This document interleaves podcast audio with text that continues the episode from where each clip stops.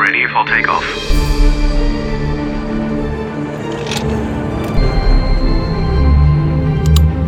Luftraum, der Luftfahrt-Podcast mit Christopher Scheffelmeier mit der zweiten Folge aus Hamburg-Finkenwerder. Ich habe das Airbus-Werk dort besucht, nach Seattle und Toulouse, der drittgrößte Luftfahrtstandort der Welt. Weit mehr als 10.000 Menschen bauen dort Flugzeuge. Allein schon die Anreise echt schön. Es geht mit der Fähre über die Elbe direkt bis ran ans Werk. Und dass der Fluss direkt vor der Tür liegt, ist auch super praktisch, denn in Hamburg, da werden Teile der A320-Familie auch für die Fabriken in China und den USA hergestellt. Und die werden dann direkt mit dem Schiff von dort äh, rübergebracht. Aber der ganz große Teil der rund 60 Flieger der A320-Familie, die im Monat verkauft werden, die kommen aus dem Hamburger Airbus-Werk. Ganze vier Montagelinien gibt es dort mittlerweile und bevor die Flugzeuge von Kunden aus aller Welt abgeholt werden, gehen die Flieger erstmal in die Luft und werden dort komplett durchgecheckt. Und einer, der jeden Tag abhebt, um vor allem die A320 und A321 zu testen, ist der Flight-Test-Ingenieur Thomas Heidemann. Der hat mich zu einem brandneuen A320 mit mitgenommen, hat mir von außen das Flugzeug schon mal wirklich komplett erklärt, weiß nicht, so eine halbe Stunde lang, wirklich jede Klappe, jede Öffnung, auch die Fahrwerke. Und als wir dann im Cockpit waren, ging es sofort weiter. Deswegen meine erste Frage, wie schafft man es, ein Flugzeug, ja, etwas so Komplexes wirklich von vorne bis hinten, von oben bis unten zu kennen? Ja, das ist natürlich wie in jedem Business. Wenn man das lange macht, dann weiß man genau, worüber man spricht und dazu gehört auch ein entsprechendes Training welche Steps muss man durchlaufen, um diesen Job zu machen, den du jetzt machst? Also wie bist du dahin gekommen, wo du jetzt bist? Nun, ich habe angefangen äh, bei Airbus als äh, Systemingenieur und äh, habe dann ähm, mich weiterentwickelt in dem Bereich Flight Test und äh, es gehört viel dazu. Man eine Ingenieursausbildung auf jeden Fall und äh, ich habe eine Ausbildung zum äh, Transportpiloten, Airline Transport Pilot, Verkehrspilot. Das ist alles zusammen, wenn man auch in der Entwicklung gearbeitet hat, sicherlich eine gute Grundlage, um dann ein weiteres Training zu machen an einer ähm, Flight-Test-Schule, wie zum Beispiel in Frankreich, in England oder in Amerika. Da gibt es nicht so viele davon, um dann nachher als Flight-Test-Ingenieur oder als Testpilot äh, in so einer Firma zu arbeiten. Vielleicht noch so in ein, zwei Sätzen. Was genau lernt man an dieser Flight-Test-Schule? An der Flight-Test-Schule werden keine grundsätzlichen Dinge gelehrt, sondern Spezialitäten, die zum Flight-Test notwendig sind. Techniken, um ein Flugzeug äh, aerodynamisch testen zu können, von der Flugphysik her auf verschiedensten Mustern. Es gibt es von diesen Flugtests hier in Finkenwerder eine ganze Menge. Wir sitzen jetzt in einem funkelniegelnagelneuen A320. Der riecht wirklich wie ein Neuwagen. Ähm, ist es für dich auch mal noch ein schönes Gefühl, in so einen funkelniegelnagelneuen Flieger reinzugehen? Den Unterschied, äh, den lernt man immer kennen, wenn man dann mal mit, der, mit einer Airline fliegt, äh, wo der Unterschied ist. Bei uns sind die Fette noch dran, weil das Flugzeug ganz neu ist und äh, es kleben aber nirgendwo Kaugummis oder es ist nirgendwo verschütteter Kaffee zu sehen. Bevor sich der Kunde das Flugzeug anguckt und es diesen Endabnahmeflug gibt, gibt es erstmal den sogenannten Testflug. Wie genau funktioniert er und was wird da getestet? Also in dem, äh, das gesamte Testprogramm beinhaltet einen Rejected Takeoff, das heißt eine Beschleunigung des Flugzeuges auf 100 Knoten und eine äh, kontrollierte Bremsung, sowohl einmal mit Thrust-Reversern und einmal mit dem Brake-System. Und äh, wenn die Inspektionen danach gemacht worden sind und die Daten korrekt äh, erscheinen, dann wird, es erst, äh, wird das Flugzeug erst zum Erstflug zugelassen. Und dieser Erstflug, da machen wir dann alle Systemtests und natürlich auch aerodynamische Tests, alles was dazugehört. Einmal äh, komplett durch. Und ich denke, wir sollten uns mal angucken, was das Kundenabnahmeprofil ist, denn das haben wir hier vor uns liegen. Und dort werden viele Tests wiederholt von dem, was wir sowieso im Erstflugprogramm schon machen. Okay, dann stellen wir uns jetzt vor, die Airline ist am Start. Wer ist bei diesem Endabnahmeflug mit dabei? Also du bist es auf jeden Fall schon mal, ein Pilot wahrscheinlich auch, wahrscheinlich sogar zwei. Im Regelfall ist ein Kundenpilot dabei, ein äh, Testpilot und ein Flight-Test-Ingenieur. Das ist die Aufteilung, die wir klassisch immer haben. Der äh, Kapitän ist zuständig für die Sicherheit äh, an Bord. Das heißt, wenn es zu irgendwelchen Pannen kommt, er ist der Verantwortliche und für die sämtliche Durchführung der Tests und Analysen der Tests, das macht der Flight Test Ingenieur. Der Kundenpilot, der hat das große Vergnügen, der darf die ganze Zeit fliegen und sich amüsieren, wenn wir dafür Sorge tragen, dass das Testprogramm abgearbeitet wird. Das heißt, Start hier in Finkenwerder, dann nördliche oder südliche Richtung, je nachdem, wie der Wind so steht? Natürlich, wir versuchen natürlich immer den Wind auf der Nase zu haben, so wie es gehört. Äh, wir haben zwei Testgebiete, eins äh, über der Ostsee äh, im Bereich von Rügen und ein weiteres äh, über der Nordsee, da geht es Richtung Helgoland raus. Je nachdem, welches Gebiet für uns vorgesehen ist, äh, werden dort sämtliche Tests geflogen. Und welche Flugmanöver sind das, die äh, so einen Test beinhalten? Wir fangen natürlich mit, damit an, äh, dass wir zur Bahn rollen. Es werden vorher Groundtests gemacht, äh, das ist der Tag vorher. Um, in diesen Groundtests werden alle Systeme getestet, Triebwerksläufe gemacht, Spezialitäten überprüft die äh, bei einer Airline normalerweise nicht überprüft werden. Im Regelfall äh, wird das durch die Maintenance-Checks dort abgedeckt. Dann am nächsten Tag kommt der Testflug und äh, den wollen wir mal kurz durchgehen. Das heißt, wir rollen zur Bahn und wenn wir auf der Bahn sind, dann wird äh, nach der Startfreigabe wird mit maximalem Schub gestartet. Das ist das, was Airlines nie machen, weil das eine teure Geschichte ist und äh, nicht sehr freundlich für die Engine. Aber wir wollen ja hier testen und wollen schauen, wie äh, die maximalen Leistungsdaten der Triebwerke aussehen. Das heißt, es wird ein Max-Takeoff gemacht, Vollpower, und ähm, dann geht es auf in Richtung Flugfläche 100. Kurze Frage zwischendurch. Äh, jeder kennt das ja im A320 starten. Ne, du hast es ja gesagt, im Normalfall wird der Schubhebel nicht ganz nach vorne gelegt. Wie fühlt sich das im Vergleich zu einem normalen Start an? Der Unterschied ist natürlich äh, frappant bei unseren Flugzeugen, die viel niedrigere Gewichte haben, weil sie halt leer sind, keine Passagiere an Bord sind, beziehungsweise der Kunde vielleicht mit drei, vier, fünf Leuten an Bord ist. Äh, wir fliegen mit äh, ungefähr 15.000 Kilogramm Sprit um ein äh, repräsentatives Gewicht zu haben. Nur das ist natürlich nicht vergleichbar vom Takeoff-Weight mit dem, was die Airlines haben. Dann noch die volle Leistung der Triebwerke. Das ist zum Beispiel bei einer 319 mit höchster Motor äh, Motorisierung. Da hat man schon das Gefühl, dass man ein klein, äh, kleines Kampfflugzeug unter dem Hintern hat. Das klingt sehr, sehr spannend. So, und dann sind wir in der Luft. Was passiert dann? Nach den äh, Triebwerkschecks äh, im Climb werden wir dann äh, in einer sicheren Höhe über Flugfläche 100 werden wir die sogenannten Flight Control Checks machen. Der Kundenpilot, der das Flugzeug fliegt, äh, wird das Flugzeug dann banken über die Größe hinaus, die er normalerweise kennt im Linienflug. Denn das darf er nicht, weil die Passagiere sich sonst nicht sehr wohl fühlen. Was, was genau ist Banken? Äh, Rollen des Flugzeugs links und rechts zur Seite äh, über 45 Grad. Dann geht es äh, nach unten und nach oben ähm, und äh, auch in, äh, in Größen, die er im Linienflug eigentlich nicht macht. Aber das ist äh, einfach, um zu zeigen, dass die Flight Controls entsprechend funktionieren, wie wir das versprochen haben. Das heißt, die Personen, die hier mit an Bord sind, die sollten einen guten Magen haben. Das sollten sie auf jeden Fall. Und wir fragen auch vor jedem Flug, ob die äh, fit for flight sind für so einen Flug. Und äh, natürlich bleiben die sitzend in der Kabine während der gesamten Flight Control Checks, bis wir dann die Freigabe geben und dann geht es natürlich los, dann wird die Kabine gecheckt. Das ist einer der Hauptgründe auch, warum Airlines die Abnahmen machen. Die Kabine ist das, was sich verkauft. Das heißt, die gehen einmal die Türen ab, gucken, ob es da irgendwie reinzieht, ob es irgendwo klappert? Ganz genau. Es wird geguckt, äh, wie die Qualität der Verarbeitung der Kabine ist. Es wird geguckt, ob es alle Türen, ob alle Türen entsprechend gut schließen und sich öffnen lassen, geräuschlos.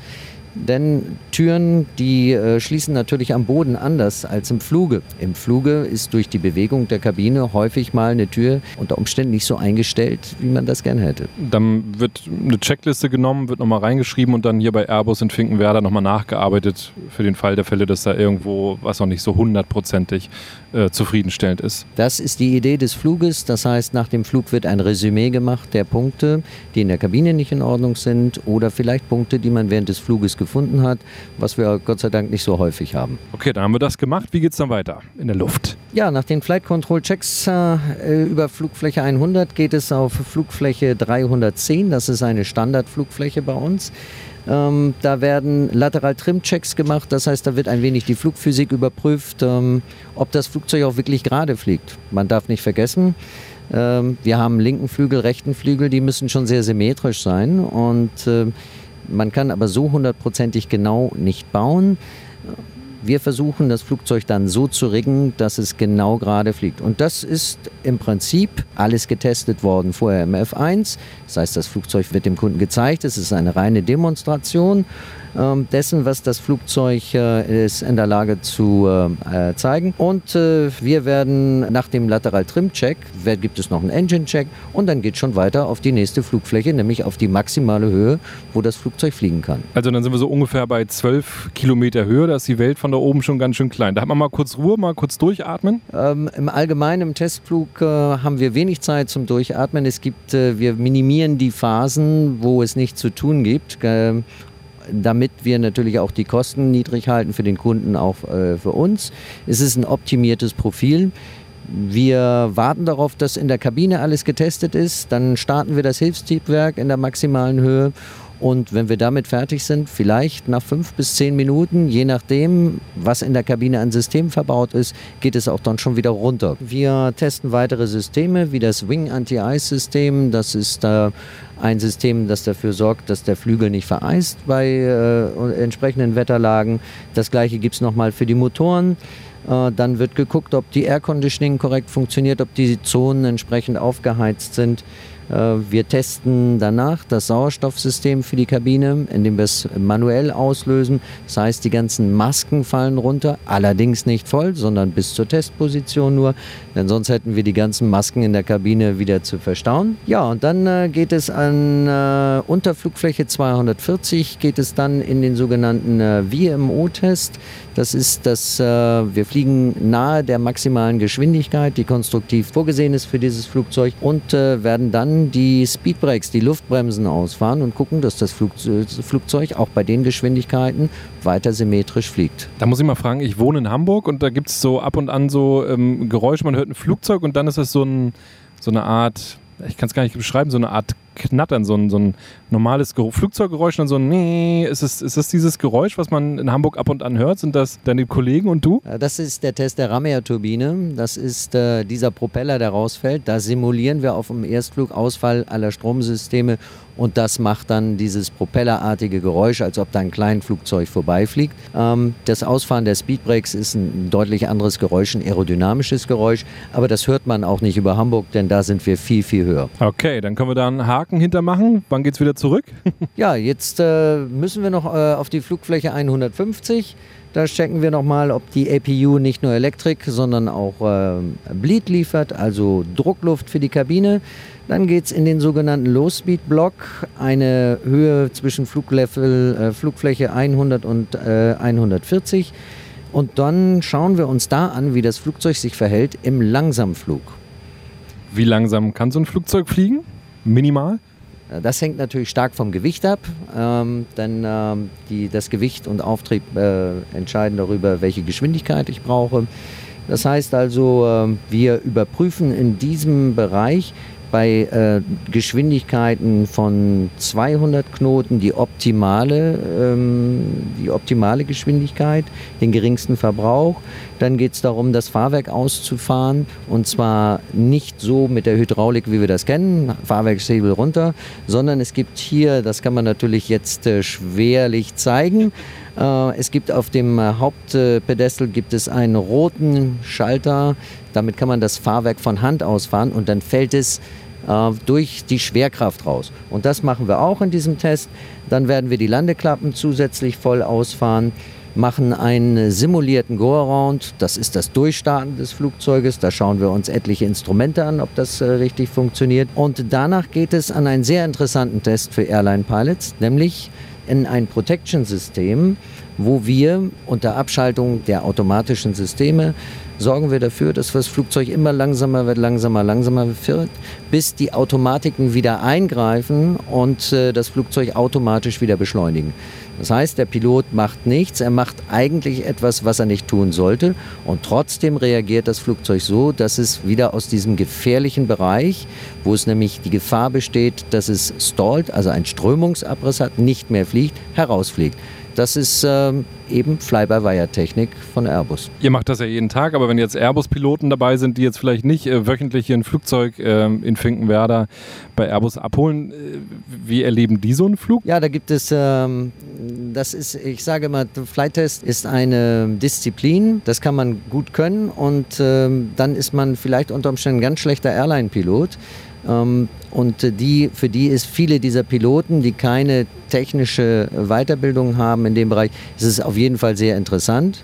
Und äh, die staunen zumindest, äh, das mal in Live zu sehen und nicht nur im Simulator, was man mit diesem Flugzeug fliegen kann. Nach diesen äh, ganzen Spielereien geht es dann im Prinzip, gibt es noch ein paar Alarmchecks und dann geht es runter wieder zur Landung. Äh, und zwar äh, kann der Kunde heute wählen, ob er eine automatische Landung machen möchte oder eine manuelle Landung. In vielen Ländern der Erde ist es so, dass die Behörden mindestens zwei Autolands sehen wollen von dem Flugzeug. Das heißt eine vollautomatische Landung, ohne dass man eingreift, mit automatischer Bremsung bis zu einer Geschwindigkeit runter von 30 Knoten. Und äh, das ist zumindest äh, bei stärkeren Windverhältnissen manchmal schon eine richtige Aufgabe für den Autopiloten. Leider macht der Autopilot häufig bessere Landungen, als man das von Hand machen kann. So, und dann ist das Flugzeug sicher gelandet, hier äh, direkt an der Elbe. Dann werden sich die Hände geschüttelt und dann ist der Deal abgeschlossen? Naja, wenn wir dann die Kleinigkeiten beseitigt haben, die der Kunde noch gerne äh, gemacht haben möchte, und äh, dann gibt es den großen Händedruck zumindest von uns. Das heißt noch nicht, dass es kommerziell abgewickelt ist. Die kommerzielle Abwicklung wird dann in den nächsten zwei bis drei Tagen durchgeführt. Du hast es gerade gesagt, da ist eine Menge zu tun. Das ist äh, straff organisiert, die ganze Geschichte. Und ich habe auch gesehen, es ist nicht mal eine Kaffeemaschine hier in der Galley äh, verbaut. Das heißt, kein Kaffee, keine Bedienung, nichts. Also der Kunde darf eine Flasche Wasser bekommen und das war es dann auch. Die Kundenabnahmeflüge dauern in der Regel eine Stunde 30. Das heißt, da kommt man mit Wasser gut klar. Leider Gottes ist, äh, und das ist zu bemängeln, im Flight-Test der Service sehr viel schlechter als bei einer Airline. Wir werden im Prinzip niemals gefragt, ob wir einen Kaffee haben wollen. Äh, was macht für dich den Reiz ja, an diesem Job aus? Oder gibt es mal so Momente, wo du denkst, ich meine, der Hof ist voll, da hinten sehen wir Lufthansa-Flugzeug, Air Asia und äh, Turkish Airlines TAP direkt daneben. Ähm, Gibt es mal so Tage, wo du denkst, ach, das wäre jetzt auch schön, so ein bisschen äh, auf Linie unterwegs sein? Ja, ich denke, es sind äh, komplett unterschiedliche Aufgabengebiete. Äh, Linienfliegerei und äh, Testfliegerei und äh, das ist eine Entscheidung, die man für sich treffen muss. Ich denke, Linienfliegerei ist äh, nicht das, was mein Metier ist. Jetzt, wo ich gerade hier vorne im Cockpit mal so drin sitze, also wirklich ein abgefahrenes Gefühl. Ähm, ich, was ich mich mal gefragt habe, äh, man sieht ja auch Scheibenwischer an so einem Flugzeug vorne. Sind die äh, in, in jeder Flugsituation einsatzbereit? Na, die Scheibenwischer dürfen nur benutzt werden bis zu einer bestimmten Geschwindigkeit und machen auch während des Fluges keinen Sinn, weil da bleibt kein Wasser auf der Scheibe. Es geht im Prinzip um den Landeanflug, ums Taxiing am Boden, diese Dinge. Für den Landeanflug haben wir zusätzlich ein Rain Repellent äh, System, was äh, Wassertropfen, kleine Wassertropfen zu groß macht, die vom Wind weggeblasen werden.